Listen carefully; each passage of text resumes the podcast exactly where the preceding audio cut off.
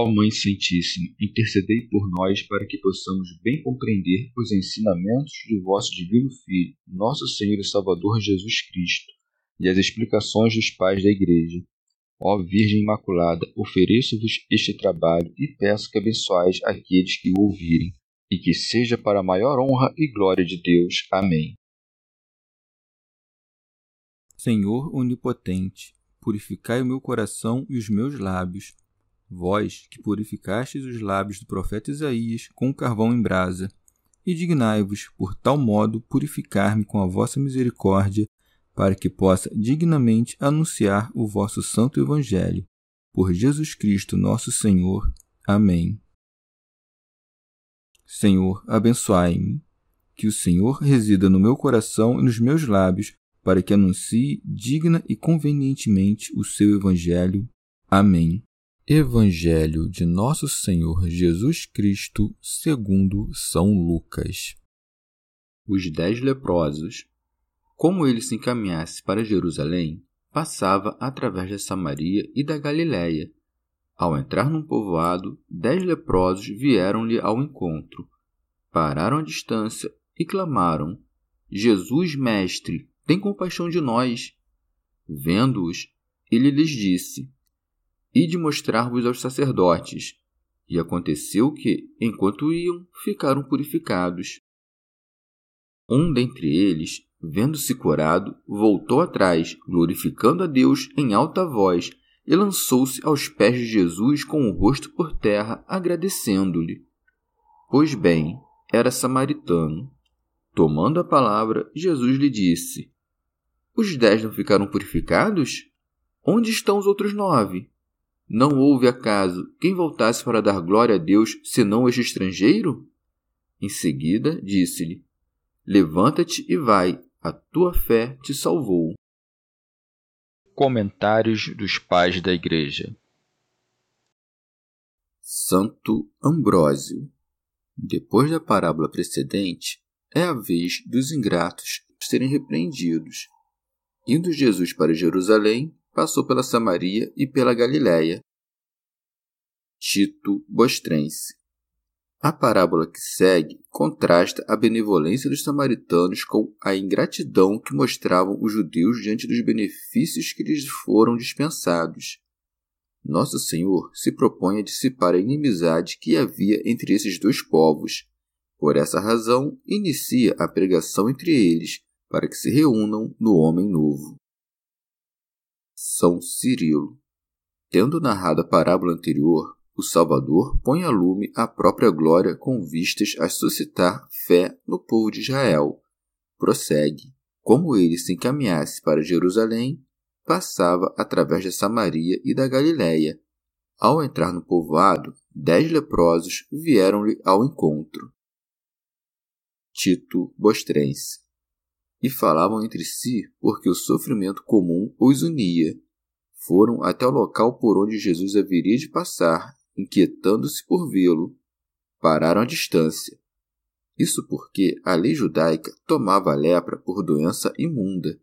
A do Evangelho, ao contrário, julga que é imunda não a lepra externa, senão a interna.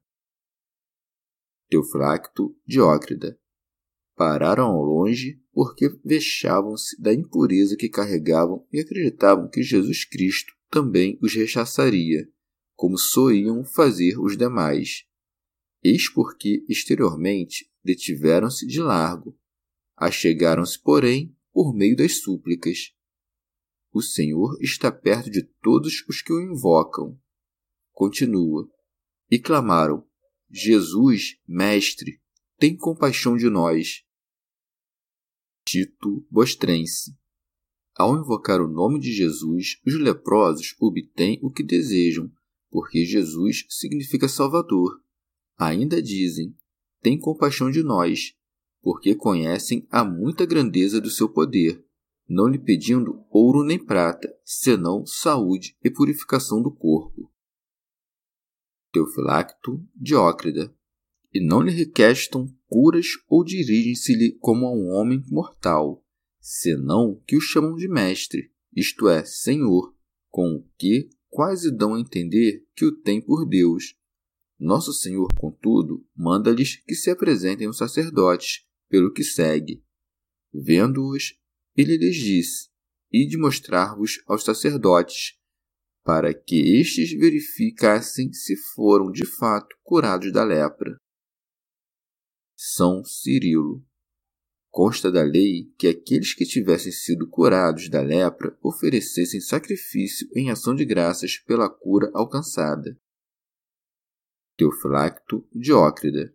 Ao mandar-lhes se apresentar aos sacerdotes, já dava a saber que os leprosos estavam a ponto de serem curados, pelo que segue. E aconteceu que, enquanto iam, ficaram purificados. São Cirilo. Os sacerdotes judeus, êmulos da glória de Jesus, haveriam de saber que os leprosos foram curados de admirável maneira inesperada e que foi Jesus quem havia lhes restituído a saúde. Teofilacto Diócrida. Sendo dez os leprosos, nove eram israelitas ingratos. O forasteiro, porém, de origem samaritana, tornou atrás para agradecer pelo que se segue. Um dentre eles, vendo-se curado, voltou atrás, glorificando a Deus em alta voz. Tito Bostrense a cura que alcançara infundiu-lhe coragem para beirar-se de Jesus. Por isso, ele lançou-se aos pés de Jesus com o rosto por terra, agradecendo-lhe, dando de si, com prosternação e súplicas, prova de fé e gratidão. Segue-se. Pois bem, era samaritano. Teofilacto Diócrida. Do quanto narrado até aqui, depreende-se que nada obsta o ser agradável a Deus, mesmo para quem descenda de uma nação profana, contando que haja prova de boa vontade, e que ninguém se ensoberbeça com ter homens santos entre seus ancestrais, porquanto os novos israelitas foram justamente os que deram prova de ingratidão. Por isso segue. Tomando a palavra, Jesus lhe disse: Os dez não ficaram purificados? Onde estão os outros nove?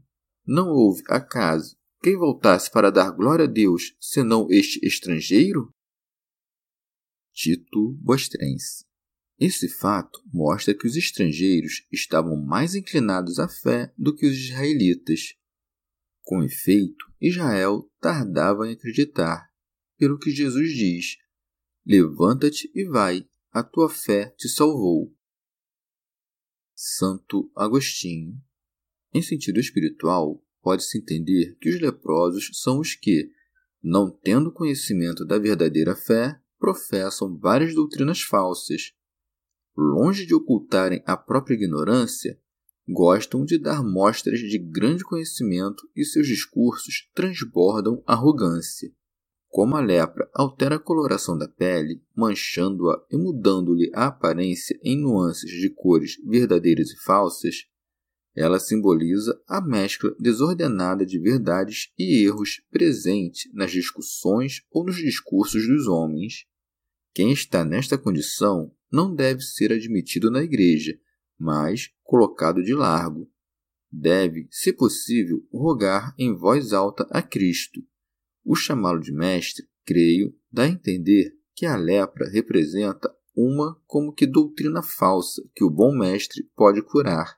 Agora, entre aqueles que, padecendo de doenças do corpo, foram beneficiados pela intervenção de Nosso Senhor, apenas aos leprosos mandou que se apresentassem aos sacerdotes, porquanto o sacerdócio judaico era figura do sacerdócio agora presente na Igreja.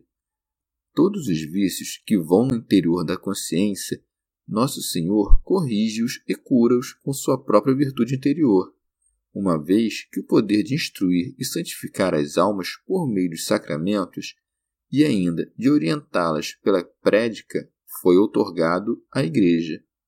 Aconteceu que, enquanto iam, ficaram limpos.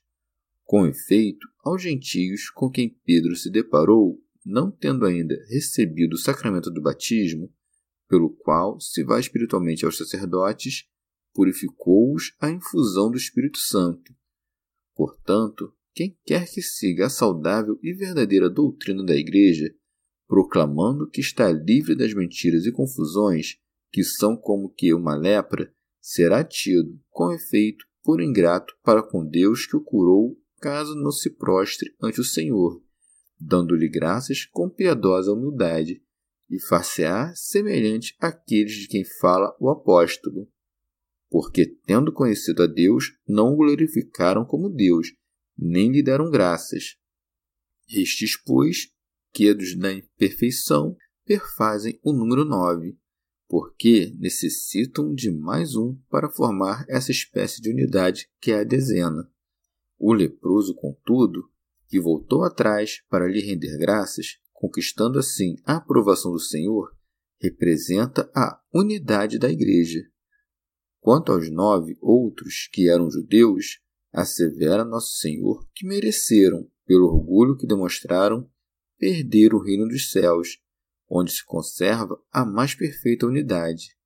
Por outro lado, aquele que tornou que era samaritano, que significa guardião, rendeu graças a Deus pela cura obtida, segundo diz o salmista: Depositarei em ti a minha fortaleza. E conservou a unidade do reino com humílima gratidão. São Beda. E prostrou-se por terra, porque, recordando-se dos males que havia cometido, vexou-se. Jesus mandou que se levantasse e partisse, porquanto aquele que se prostra reconhecendo humildemente a própria fraqueza merece receber o consolo da palavra divina e o incentivo para praticar obras mais santas. Mas, se a fé salvou aquele único que deu graças, a malícia perdeu os que não cuidaram de dar glória a Deus pelos benefícios recebidos. Por esses fatos, dar-nos a conhecer que devemos aumentar a fé por meio da humildade, como foi explicado na parábola anterior. Chegamos ao fim de mais um dia de comentários da Catena Áurea. Muito obrigado por ficarem até aqui, que Nossa Senhora derrame suas graças sobre nós e até amanhã.